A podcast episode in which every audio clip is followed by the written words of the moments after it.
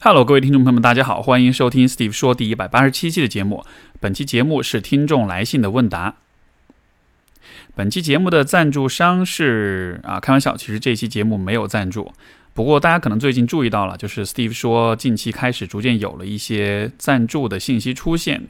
嗯，会有些朋友提出疑问，但是更多的朋友还是表示支持的啊。看到自己喜欢的主播能够恰饭。应该是一件好事情，确实是一件好事情。然后这个地方也是想借此机会跟大家聊聊这件事情。嗯，我觉得能够有赞助，其实是因为 Steve 说这个节目有越来越多的影响力，也得到更多的人的认可，所以说才会有啊赞助的机会出现。啊，我也会很希望大家能够多多的支持这样子的一种变化，因为这也意味着我们的节目会有更持续、更长久的发展，才有可能真的做到 Steve 说第一千期。呃，我会把所有的广告都放在节目的开头，并且是尽量是限制在时间五分钟以内，这样子的话就不会特别的影响到大家的收听，而且我也不会在节目的中间去插入广告。啊，另外一点就是，其实我在选择赞助的时候是有一个是有我自己的标准的。简单来说，这个标准就是，任何想要赞助 Steve 说的产品，需要是那种会让你觉得，哎，我怎么没有早点发现这个产品，要带来那样一种。惊喜感才可以啊！有一些很常见的产品，比如说电动牙刷，其实这个大家都知道，并且它带来的惊喜感并不是特别多。所以虽然其实他们也有找过我，但是啊，我对我觉得这样的产品就没有必要去做额外的推广了。呃，另外一点就是我在做所有的推荐的时候，我都会自己亲自试用，我要真的能够说服我，让我觉得这是好产品，我才会推荐。所以说从呃这样的角度来说，呃，希望大家能够。支持和认可和信任我的这些推荐。与此同时呢，也欢迎更多的符合以上条件的品牌方来找我联系。如果你真的是做出很好的产品，能够让我能够让大家的生活变得更好的话，我是非常乐意去啊推广你们的产品的。所以这是关于赞助的部分。那么接下来我们来听听看听众来信。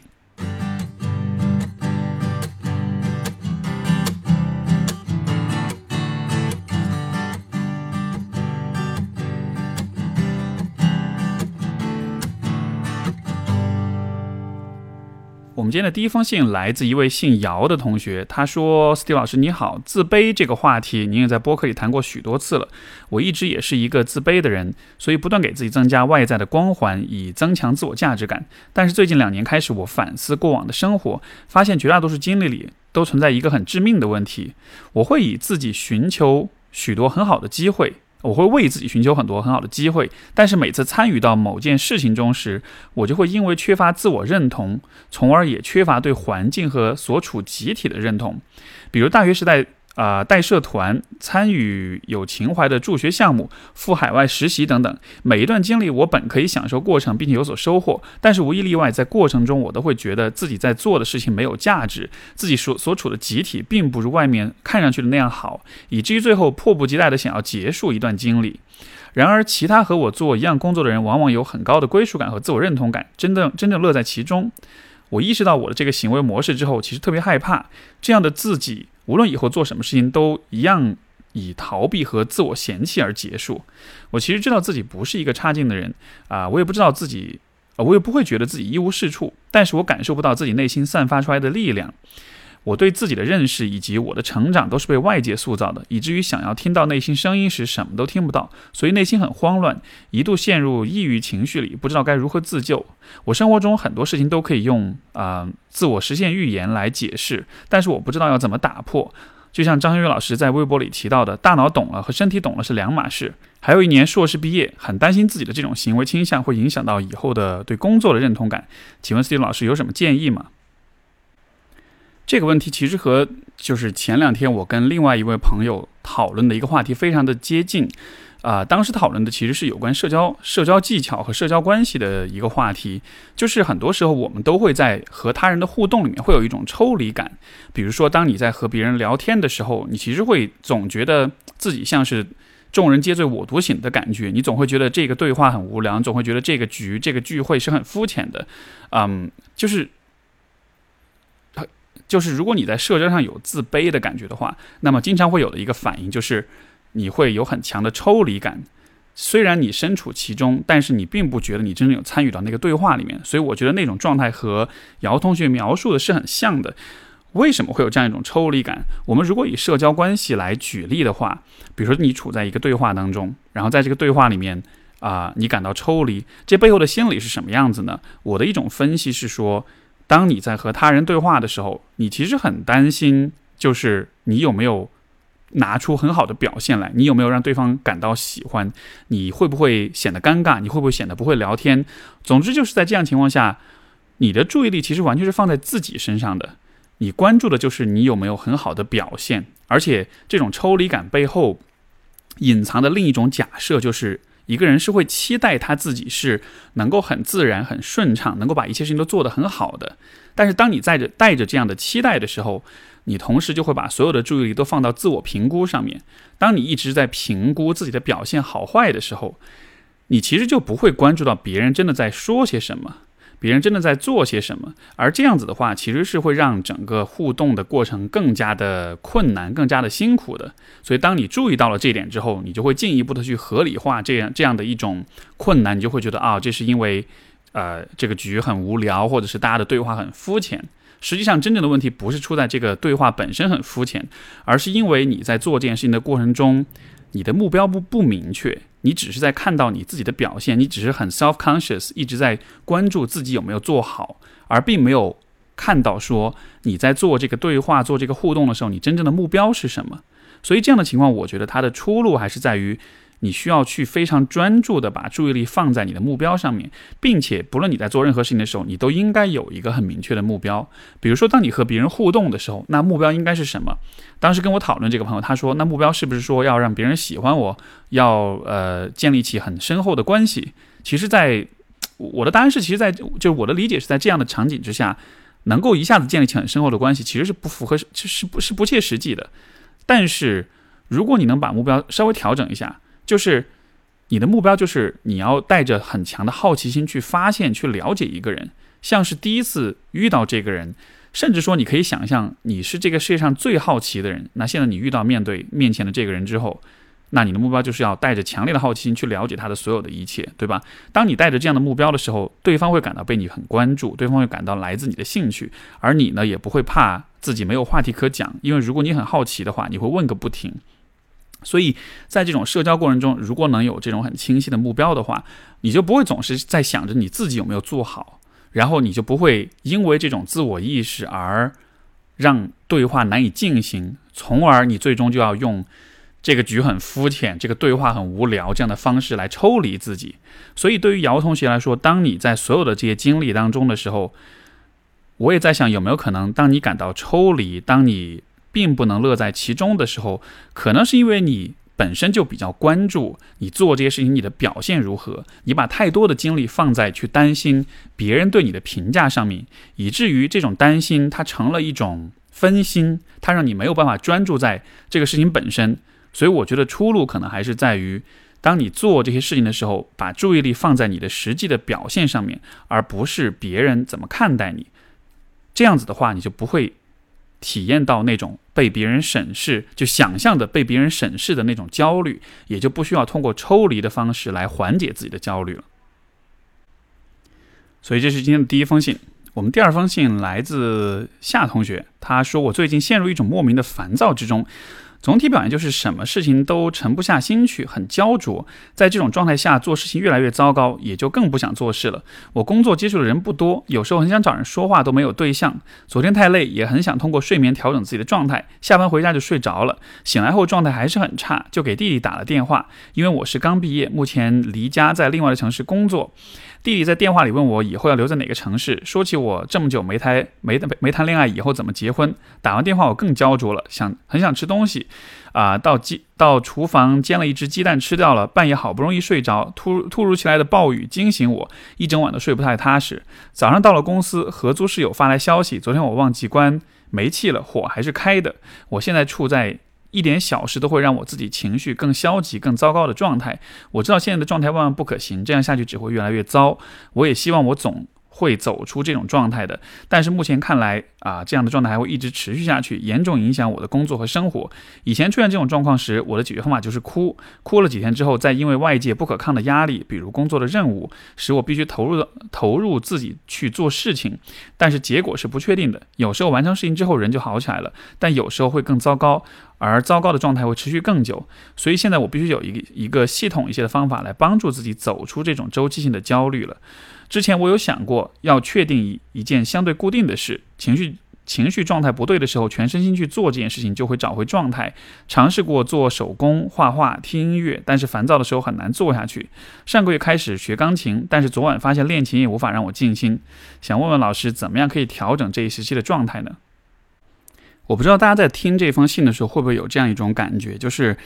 这位朋友描述的其实是非常表层、非常表象的一些问题，情绪的问题。啊，行为上的问题，睡不好，状态不好，情绪不好，包括注意力不集中，容易犯错误等等的。可是从我的角度看来，这些都是你的表象的一些情绪上的表现。但是这一些状况产生的更深层的原因是什么？因为。情绪是我们内心的非常非常重要的反馈信号。如果你有反复不停出现的情绪，如果你有非常波动或者是非常令人痛苦的情绪产生的话，从客观的角度来说，其实就是你的内心在发出一个非常强烈的信号，在提示你，你的生活、你的人生的某一些部分出问题了，你需要去看一下，你需要去处理一下，需要去关注一下。但是，如果你只是想把自己的情绪给化解掉的话，就相当于是，可能房子已经着火了，但是这个时候你却要在想，我怎么可以把那个啊那个烟雾报警器的那个吵闹声给关掉？当你这么做的时候，你其实就是会让灾难进一步的啊酝酿。所以，当我们谈到情绪问题的时候，我从来都不认为。直接的入手方式应该是我怎么样可以把这个情绪给关掉，而是说你应该看看这背后更深层的原因可能是些什么。比如说，在你的人生当中，是否经历过一些特定的事情？是否有些糟糕的关系？是否有些创伤？是否在当下啊也也继续在持续的去经历着一些事情？因为这位朋友其实什么更多的细节的信息也没有提供，所以其实我们也没有办法真的去。啊，做一些有针对性的回应，但是我会建议，就是有类似情绪性问题的朋友们，啊，都需要从这样一种角度去看问题。当你有情绪问题的时候，那往往是你的内心在提示你有一些更深层的问题需要去处理。尤其是如果这些情绪反复的出现，那么可能反复就意味着你其实也是一直在反复的忽视一些问题的。就好像是前面举举那个例子，如果房房间里面冒烟了。这个时候，烟雾报警器会反复的响，隔一会儿又响，隔一会儿就响，你会觉得他怎么这么讨厌？为什么一直响，对吧？那是因为你一直没有灭火，那是因为那个需要被你关注、被你修复的部分一直被放在了一边，所以说才会有持续的忽略，带来持续的情绪反复。人从刚刚生下来，然后一路长大，这个过程如果是总体来说是顺利的。然后得到了比较好的关怀跟照顾，自己的发展也是顺利的。这样的情况之下，人是不会出现很明显的、很严重的心理或者情绪上的问题的。所以，一定是在这个道路上的某一些节点、某一些阶段，遇到了一些事情，留下了一些疙瘩，然后你才是这个样子的。如果是这样子的话，那么就回顾这个过程，看一看这些疙瘩是出在什么地方，然后现在的自己有没有可能做些什么去解开这个疙瘩。所以，这是。对啊，这位同这位同学的啊，这位夏同学的回应。我们的下一封信来自一位叫松子的朋友，呃，他说：“我和我的真爱。”啊，十几段恋爱之后，才让我第一眼见到他就确定一定是他。OK，这是括号里的内容。我和我的真爱目前在丽江开客栈，呃，做茶叶，过得其实很休闲舒服。但是我内心非常焦虑。来丽江前，我已经被躁郁症折磨了将近一年，药物和现在回想起来并不正规的心理咨询已经帮不到我了。我才会离开原来的环境，出来到处旅游。到丽江遇见开客栈的他，也算是他带我走出最难的时候。我们也花了很长时间争取到双方家庭的同意啊，主要是我爸的反对。目前的日子虽然舒适，但是我经常找不到自己的价值。客栈注重的是小而精致，四间房啊（括号），所以更多的时候我做的事是辅助性的。我常常有大把时间不知道该如何度过。为此我健身啊（括号）三个月减肥十公斤（括号完）超佛经。啊，生病时用这样的方式来平静自己，然后就是打游戏，除了模拟人生，每一个游戏能玩一个月以上。啊，我发现我的注意力和兴趣并不是能长时间停留在这些事上，很快我就感到无呃逆反无趣，不想继续了。比如健身，其实一开始我是能坚持的，但是等一等到目标完成，仿佛那口气就没了，再定目标就没有那种动力了。这究竟是毅力问题，还是我很容易丧失对事物的兴趣呢？啊，我听了你的 Steve 说对心理学产生一定的兴趣，但我不敢开始，又怕那是三分钟热度。每次简单的放弃让我对自己感到非常的羞耻，但在事件进行中，那种无趣感往往会占上风。等我摆脱无趣时，又陷入羞耻。我不想把所有的原因都归给原生家庭，可有些时候又会忍不住想，是不是我去世的母亲是个控制欲很强的人？童年的一些事情让我变成这样，还是我其实就是这样的人？遇到事情只会懦弱的归因于外界。但是我觉得可能。讲述一部分可以，可以便你你的理解，那就说一些吧。我父母关系非常不好，从小都睡不安稳。他们万一打起来，要我出去拉架，不然妈妈很可能会被打的第二天爬不起来。爸爸虽然家暴很严重，但非常宠我，我对他一直又恨又恨又爱。有时候觉得自己夹在中间非常痛苦，所以我从来不愿意同他们表达。我劝过我妈妈离婚，但是妈妈不愿意，她担心啊。更年幼的弟弟，我就经常洗脑他。就在我快成功的时候，妈妈得了肺癌，苦苦挣扎了一年，临走的时候我都没有见到最后一面。大概是因为我家，大概是因为家庭，我从小很自卑。同学提起家庭时，我从来不插话，也不愿意同同家里人沟通。妈妈还在每个暑假都不允许我外出，只能在家看书，啊，看书看书看书。他还在的时候，我很恨他；他走了，我又很空洞。我的话题是不是跑偏了？我现在很想自己出去工作，不管薪资是多少，我只想有些属于自己的事情。但是尝试了几份工作，我发现没有兴趣，我真的坚持不下去。可我又找不到兴趣所在，这是不是我在自己开，我在自我开脱，还是人就是有这样的本能所在呢？我想抓住一些属于自己的东西，或者说建立起只属于自己的成就感。我究竟是应该去培养兴趣，还是应该去努力适应？不感兴趣的工作，先找到工作状态呢？或者说，我根本就找错找错了方向？我觉得自己一团混乱，只知道自己不应该按照现状发展下去，但又不知道应该往何走，只能原地坐下。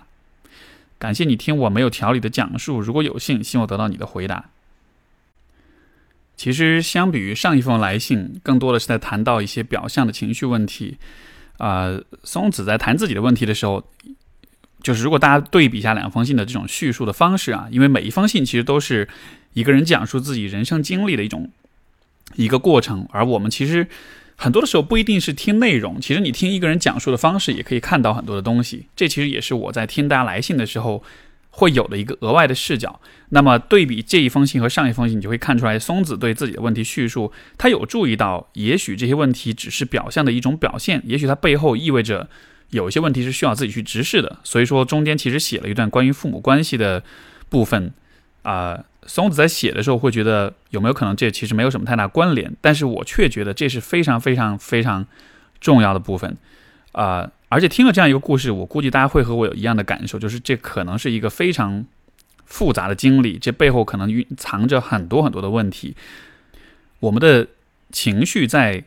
告知我们的就是你的内心是有很多混乱的，这些混乱在我们心中造成各种各样的焦虑啊、无助、混乱、抑郁，所以我们能做的其实就是需要去理清这些混乱，去重建自己内心的那个秩序感。那么，我这段讲的混乱是什么呢？我觉得在松子的故事当中，这个混乱可能就来自两个部分，第一个就是父亲，第二个就是母亲。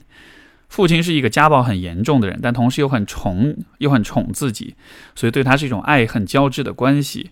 这样的一个关系可能会给一个人带来什么样的一些影响呢？那么我的想象是一个小孩子可能是很难去调和、去理解那种爱恨交织的感觉的。所以我不知道现在啊，松子和自己的父亲关系是怎么样的，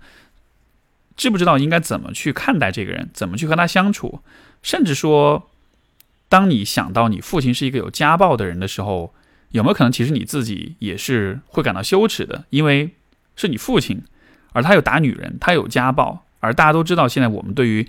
呃家庭暴力，对于这种呃这样一种行为的这种批判，所以会不会想到自己的父亲又很宠爱，但又很恨他，又为他感到羞耻，又会觉得这这个人真不是男人，为什么会这样对待自己的老婆？所以就好像是本来他是一个你这个人的身份，你这个人自我可能很重要的一个基石。尤其是当现在又失去了母亲之后，他可能成为了你就留下来的唯一的很亲近的长辈吧。所以在这样的情况之下，你对他的态度其实也会影响到你对你自己的定义，你对你自己身份的认同。如果你有一个糟糕的父亲，你也不会很喜欢你自己。如果你不知道怎么面对你父亲，那么可能你也不太知道怎么去面对自己。所以这就是一个特别混乱的部分。另外一个，我觉得也同样混乱，或者说更加有挑战的，其实就是跟母亲的关系。因为你看，这也是一个很复杂的状况。母亲是首先是母亲，是妈妈的角色，所以按道理来说应该是亲近的。然后呢，又是一个控制欲很强的人，所以说逼着你在家里看书。所以估计也是给你带来了不少的困扰，然后又去世了，然后又是家暴的受害者，所以他的身上其实也就是附着了很多不同的身份跟角色。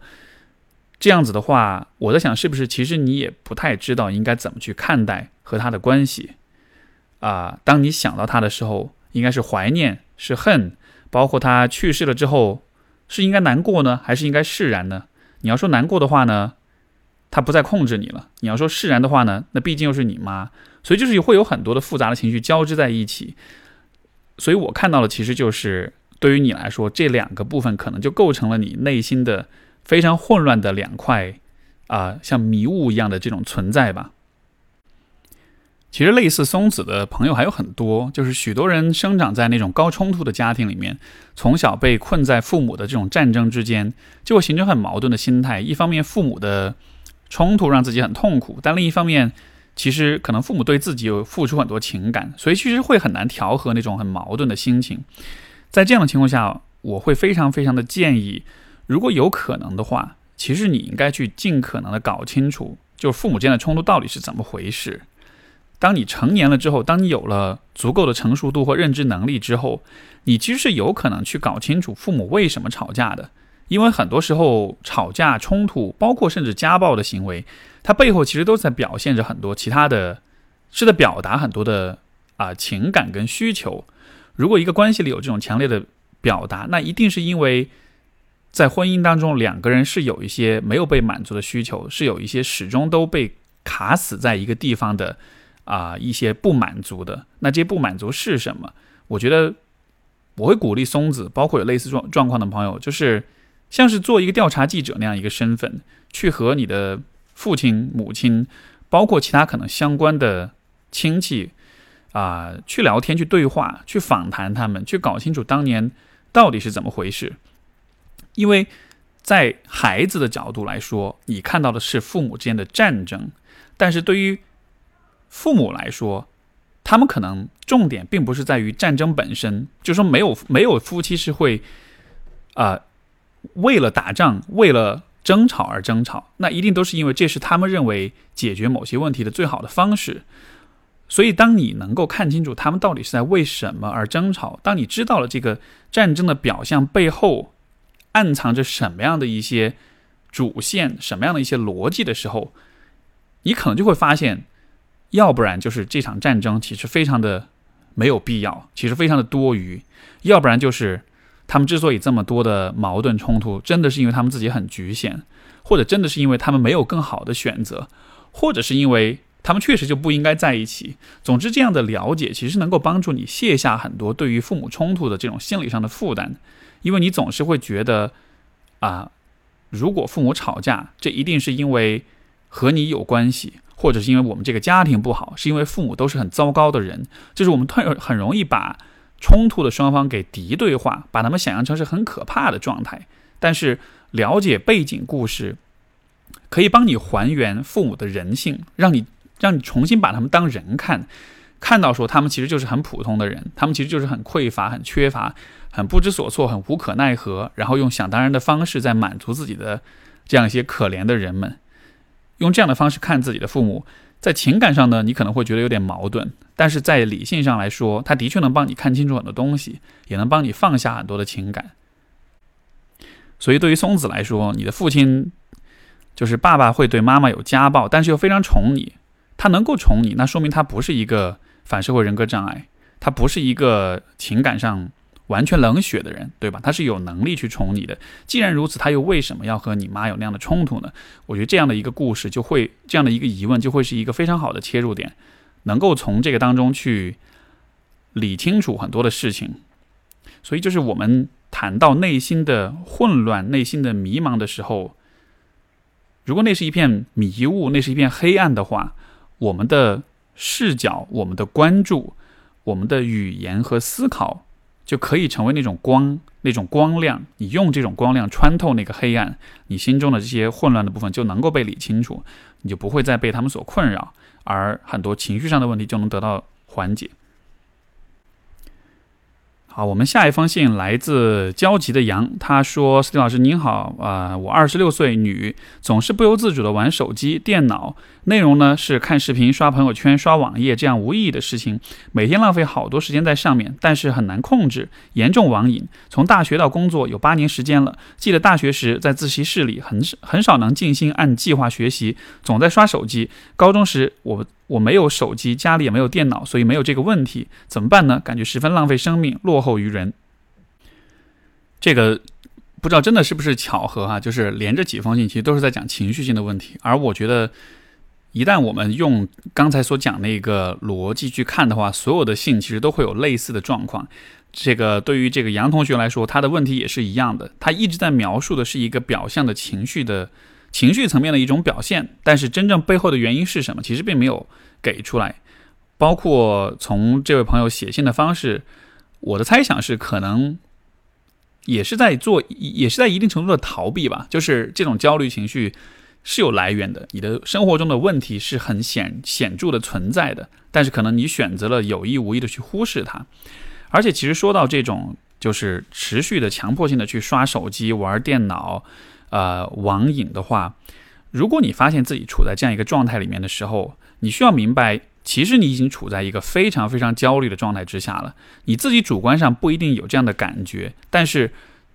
只要你停下来，你不去玩手机，不去上，不去玩电脑，你就坐在那儿待一小段时间，你就会发现你其实内心非常非常的焦虑。所以，在我看来，其实网瘾啊。这像是一种你的焦虑已经没有办法通过其他方式去处理，而选择的一种啊最终手段，一种不得已的、逼不得已的这种手段了。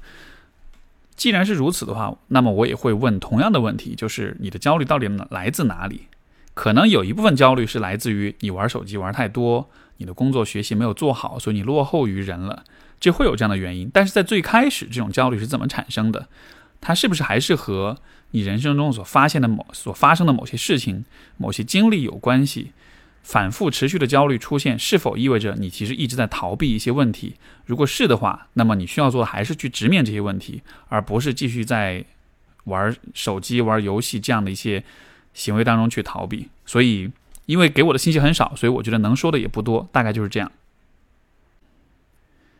我们的下一封信来自老于，他说：“我和他是大学室友，毕业一起，毕业后一起到上海来工作。上学时，她是一个品学兼优的好学生，是各方面零差评的女生。但是那天和他夜聊，我知道他身上原来那么多的压力。他说他从小就是个很懂事的孩子，学习生活、为人处事从来不用父母操心。而且每当家族里有重要重大事情，比如弟弟妹妹叛逆需要沟通，父母都是让他出面调解。他又生性善良，不忍自己家人分崩离析。”当然，他也能把问题解决得很好，亲人对他也是夸赞，说的说父母养了个好女儿。就这样一直优秀到大学毕业，转折点出现了。为了出国，他放弃了保研名额，但是因为家庭原因，并没有办法集中精力学习，所以出国也失败了，只好找工作。但是工作也不是很顺心，待遇一般，工作内容无聊，同时也让人很糟心。又因为父母是做生意的，一直想让他回去继承家业，但是他却不想回去，想在外面多奋斗一段时间。可这样的现状让他底气不足。昨晚上他一直说他岁数不大，二十五岁。在家却像个老妈子一样操心，身边人夸他优秀懂事，和亲人炙热的目光都像身上的砖头一样压着他。他深知自己幸运，所以也很努力。其他人看他做什么都感觉很轻松，却不知其中的苦楚。之所以不敢回家继承家业，是因为怕父母做了一辈子的生意砸在自己手里。这些话我是六年都没有听到了，这可能真的是在他心里积压了很久吧。我其实也只注意到他优秀的一面，一时听到这些，真不知道该怎么回应他。啊，老师，你有什么好的方方法可以开导他一下吗？我觉得就是当我们了解到别人的心理上的痛苦或者内心的秘密的时候，我们总会期待我能说一点什么，做点什么，能够奇迹般的改善他的状况。就好像是这个世界上存在着某些金句，你说了之后，对方一下就会醍醐灌顶。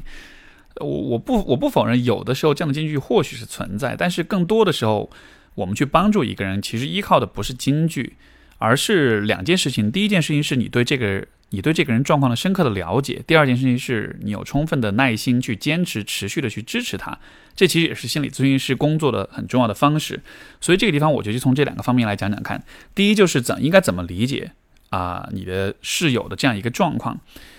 你可以看作就是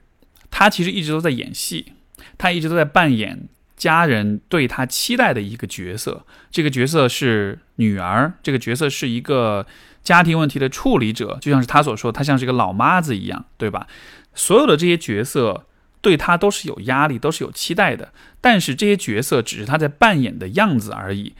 并不是他本人自己的样子。我们在生活中有的时候是需要扮演一些角色，比如说我到了上班的时候，我要扮演员工的角色；我在谈恋爱的时候要扮演一个男朋友或者女朋友的角色。但是人不能只是一直在扮演角色，有的时候我们还是需要有空间、有机会去做一下自己的。而且在我看来，一个人能够做自己，能够就不是扮演角色，而是真的只是做自己，能够把这个呃一个特定的面具或者特定的面相给给取下来，把这个面具给脱掉，是非常重要的。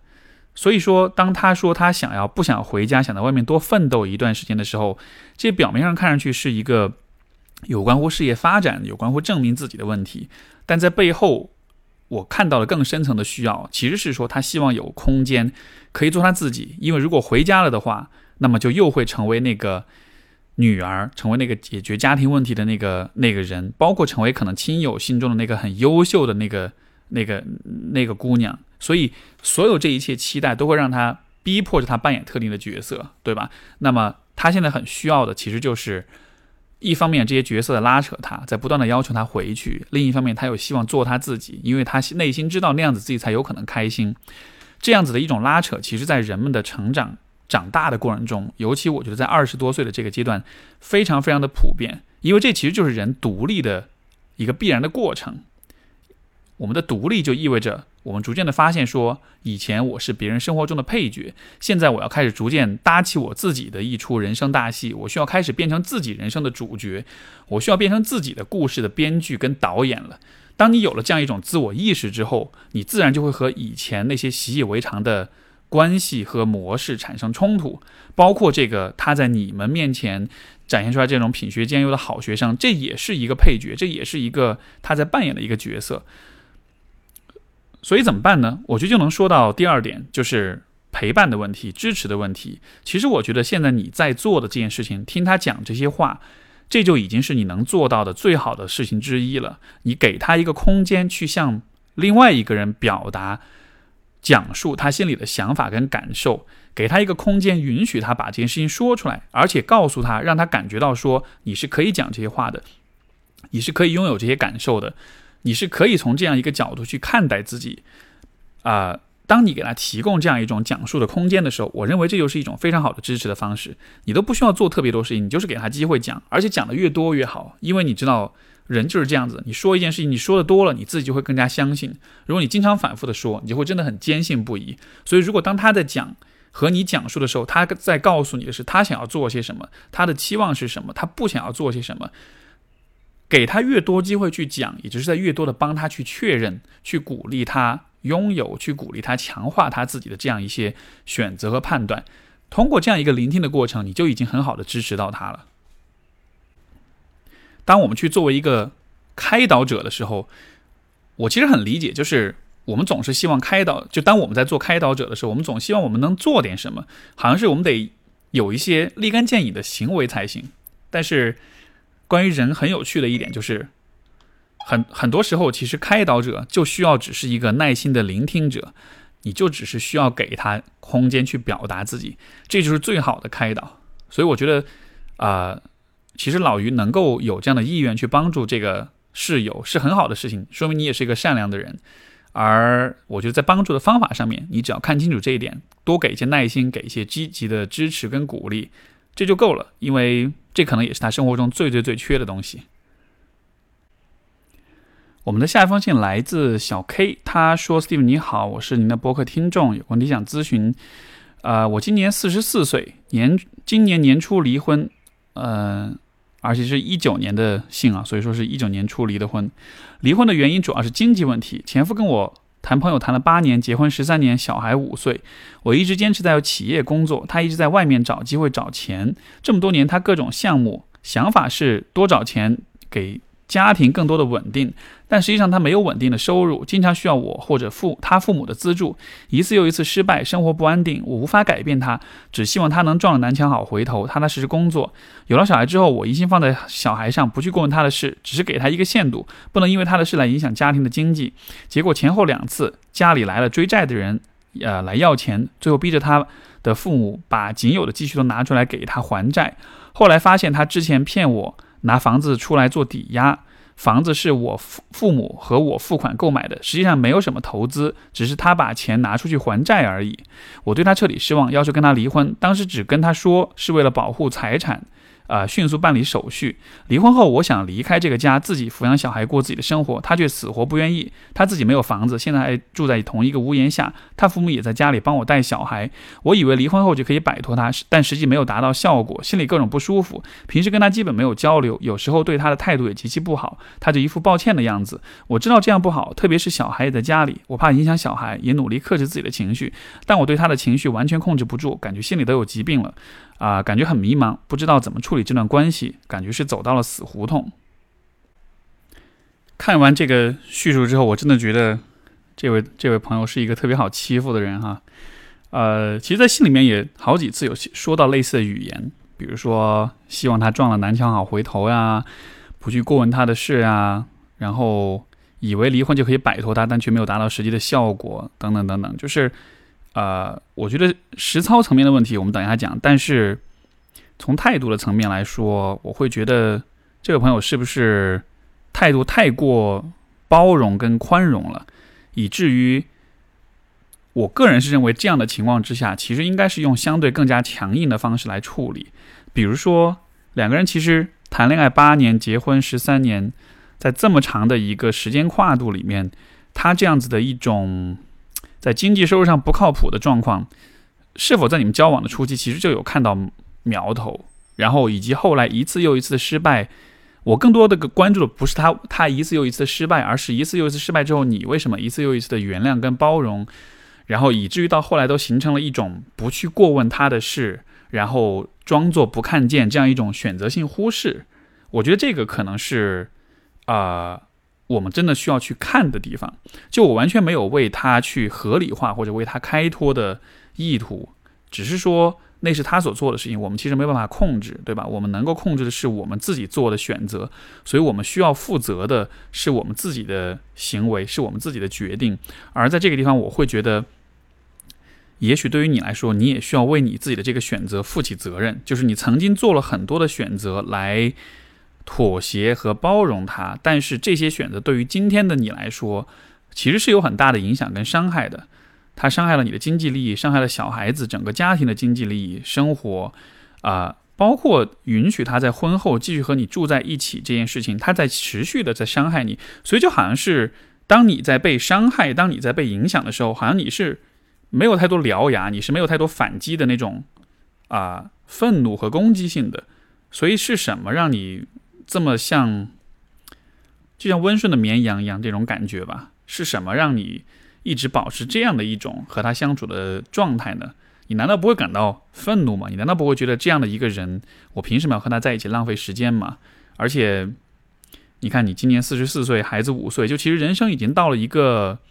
可能你自己的发展应该还不错啊，有一直在坚持在工作啊什么的，但就是，也许你的人生已经过了快一半了。前面的这么可能二十年的时间，和这样一个人在一起，你不会觉得这很可惜吗？你不会觉得这样子的一种啊方式度过自己的人生是一种遗憾吗？你没有难道没有想过说，如果是你自己，或者说如果有更好的伴侣的话，其实生活是有更多的可能性的吗？可能你觉得包容他了，好像就显得你是个好人，但其实你并不是个好人啊，因为在平时的生活中，你会态度对他极其的不好，而且他可能也看出这一点，所以说他会。一副抱歉的样子，就好像是这样反过来又让你觉得不好意思，然后你也怕好像呃影响到小孩，努力克制自己的情绪。问题就是你为什么要在他，包括为什么要在小孩面前那么强调你的形象要是一个好人呢？因为其实你就根本不是好人。你好，只是好在这些细节上面，你不去发火，在某些时刻，你觉得你好像要做一个仁慈的、宽容的选择，但在绝大多数时候，你做的绝大多数事情，并没有让你或者孩子或者父母或者所有人生活都变得更好。相反，其实你反而在让整个状况，你允许了整个家庭关系、整个家庭的状况走向越来越糟糕的局面。所以，我觉得应该放下这种对做一个好人的这种执念。当我们想要做。尽力的去做好人的时候，我们反而就会变成坏人，嗯，希望能看到，希望你能看到这一点吧。我们今天的最后一封信来自一位没有署名的朋友，他说：“我是男生，今年二十七岁，想请教的问题是关于父亲和弟弟的。我父亲今年五十四岁，弟弟二十四岁，两个人家中呃一直很不和。我爸爸属于比较强势，啊啊啊，比较强求。”强求注视、刻薄、爱指责，实际上对弟弟出言不逊。而我弟弟属于这种比较唯唯诺诺又胆小懦弱的人，但是被逼急了又会爆发，把家里弄得乱七八糟。这两个人平时交流也很少，仅在于爸爸啊，父亲让弟弟去买东西的时候会交代几句，然后就没有了。父亲对弟弟的不满主要在于嫌他脑袋不聪明、不机灵，喜欢拿他和别家的呃。会来事儿的小孩进行比较，拿他的各种缺点和别人的优点比，这一比较之后就用各种脏话来辱骂他，最总之最后会骂他去死，啊，还说他不死就是就是在拖累自己的父亲，话说的非常难听，而且这些都是当着母亲的面说的，母亲当然不会愿意，于是父子之间的争吵变成了夫妻的争吵，而我弟非常老实，甚至懦呃懦弱内向，我觉得是因为我爸非常强势、蛮横霸道，一直在打压他，把他变成了懦弱的样子。你能想象一个二十四岁的男人被他的父亲骂到坐在地上哭吗？一开始他还会不断的劝父亲不要去骂他，后来撑不住了就直接摔东西，一边摔一边哭一边闹，不像二十四岁的人，完全像一个被恶人欺负却无处无处申诉的小孩子。然后我的父亲还在不断的咒骂，仿佛一定要骂到他死为止。父亲是一个性格很孤僻冷漠却自以。自以为自大的人，呃，自以为是自大的人，对于看不顺眼的人都会破口大骂，然后就觉得老子天下第一，谁都不如我。我跟他的关系也是很淡的，从来没有父子之间那种亲密的温情。在他面前，我无法轻松自在。只不过我比弟弟强的就在于，我不会把他的责骂全盘接收，然后不断的和他讲道理，因为我知道他没有道理可讲。去年他做了一次腰椎手术，至今还在恢复中，没有办法像一个正常人一样自在的走路，很多事情要靠我们去代劳，很多事情就落在了我弟弟身上。上，在疾病的影响他，呃，影响下，他的脾气变得更糟了。我们一整家人都觉得很难过，也是很头疼。从一开始对他的呃疾病颇为可怜，到现在觉得他把大家闹得翻天天翻地覆，实在可恨。啊，我该拿他怎么办？我又能为我弟弟做些什么？我知道父亲的脾气已经改变不了了，我也改变不了我的弟弟的懦弱性格。他总希望，呃，跟父亲。啊，跟我父亲讲道理和倾诉，但是我的父亲毫不领情，他会把弟弟的委屈当成是软弱无能的表现，再加以嘲讽，直到把人逼哭。现在弟弟无法搬离家中，两个人还在同一屋檐下，觉得父亲就是一个十恶不赦的人，只会拿着老实懦弱的弟弟来出气。啊，他妄为人父，我有时候气不过也会问弟弟分辨几句，但他依旧不依不饶。所有的家人都为此感到很痛苦，我真害怕我的弟弟会被他影响，啊，变成一个和他一样的人，那样的话就糟糕了。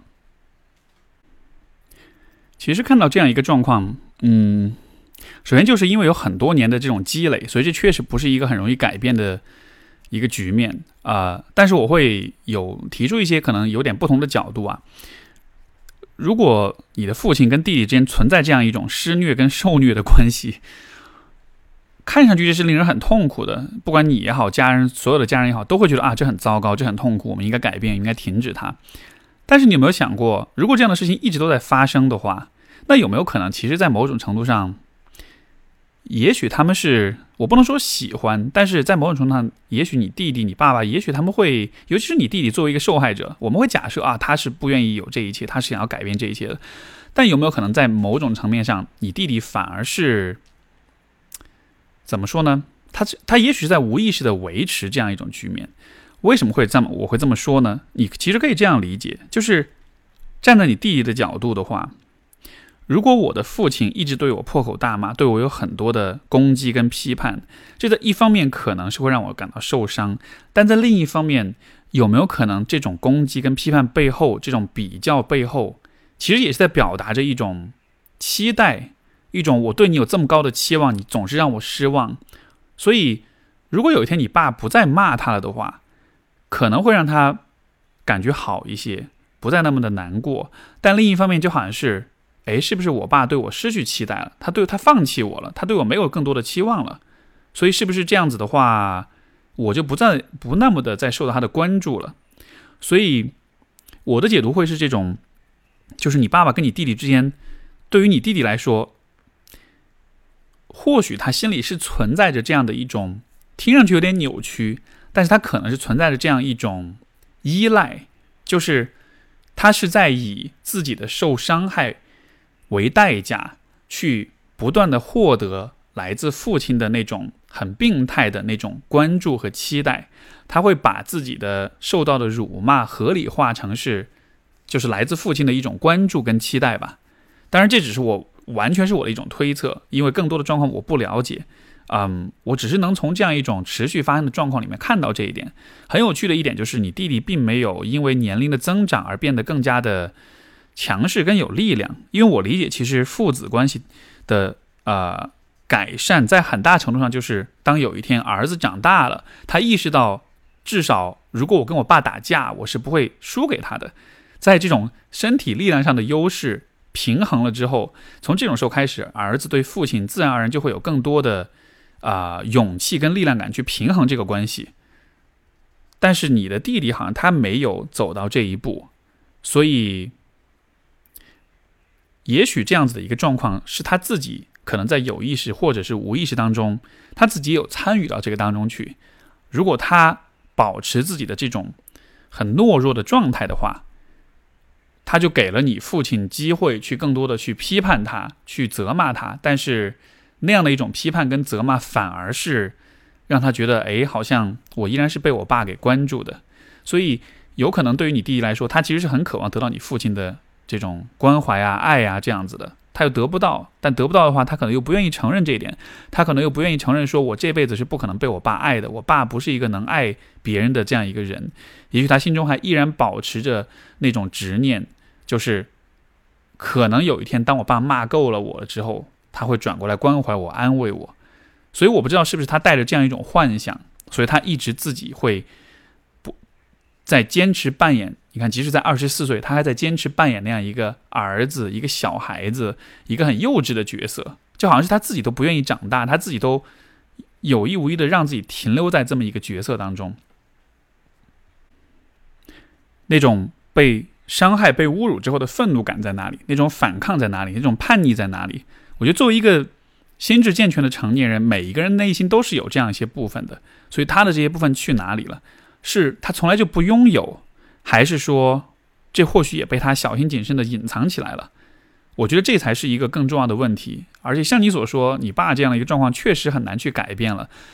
但是另一方面，如果一个人持续的作恶，那可能也是因为他的作恶都是毫无后果的。他发现自己有足够大的空间，他才敢作恶。每一个暴君式的、